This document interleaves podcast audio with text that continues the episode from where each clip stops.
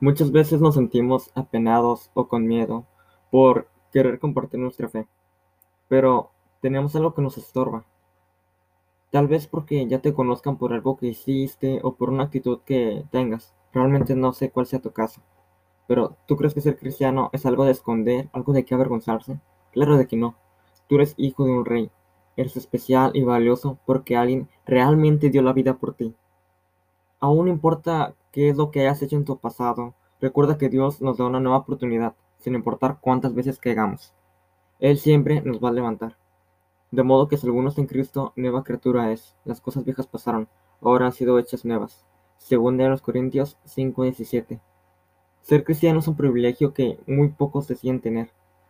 Espero que esto no te ofenda, pero ser cristiano no se trata de la cantidad que das tu ofrenda, no es dar un millón en la ofrenda cuando con tu hermano tú estás en ofensa. Ser cristiano, ser cristiano es imitar, es caminar, es reflejar a Jesús. Hoy en día mm, se tiene miedo porque perderíamos nuestros amigos, familiares o incluso nuestro trabajo. Pero no debes de tener miedo. Dios no te va a abandonar. Toma el caso de Job. Él perdió a su familia, su ganado y también su salud. Pero Dios le dio el doble de lo que él perdió.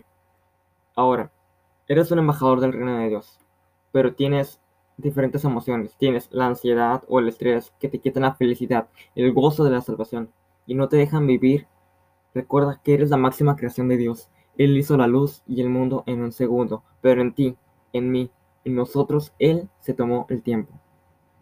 Es nuestra hora de salir y de ser la sal y la luz de este mundo de salir y predicar lo que Dios hizo por tu vida y por lo que Él hizo por la vida de todo el mundo.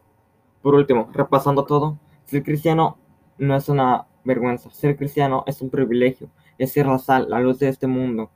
Ser cristiano no es estar triste todo el día, no es estar cansado todo el día, ser cristiano es tener el gozo de la salvación, es tener la alegría de que Jesús vino al mundo y murió por ti, tener la alegría de que estás salvo, tener la alegría de que eres hijo de un rey, tener la alegría de que tú te tienes una corona en el cielo.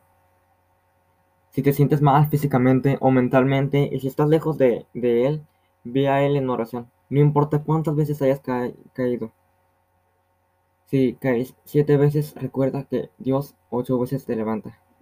Si crees que ya caíste mucho o le fallaste, recuerda que si confesamos nuestros pecados, Él es fiel y justo para perdonarnos de toda maldad.